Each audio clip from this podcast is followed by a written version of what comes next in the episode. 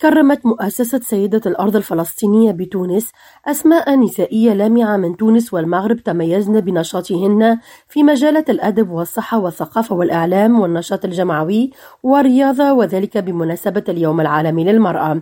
ويتعلق الأمر بالسيدة خديجة الزياني برلمانية مغربية سابقة التي عبرت عن سعادتها بهذا التكريم الذي اعتبرته تكريما للمرأة المغربية التي تمكنت من تبوء مكانة متقدمة في مجالات الاقتصاد والثقافة. الثقافة وكذلك في المجال الاجتماعي والسياسي وأضحى حضورها بارزا فيها. من جهته قال كمال الحسين الرئيس التنفيذي لمؤسسة سيدة الأرض إن هذا الحفل التكريمي يأتي في سياق مبادرة أنت سيدة أذار وسيدة كل الفصول التي تسعى إلى الاحتفاء بالنساء الفلسطينيات داخل فلسطين وفي الشتات والنساء العربيات اللائي تركنا بصمة وأثرا لمناصرة القضية الفلسطينية وكل القضايا العادلة فضلا تميزهن في قطاعات مختلفة.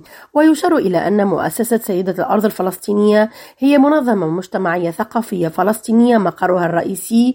مدينة القدس تأسست سنة 2008 ولها فروع في كل من تونس ولبنان ومصر وألمانيا.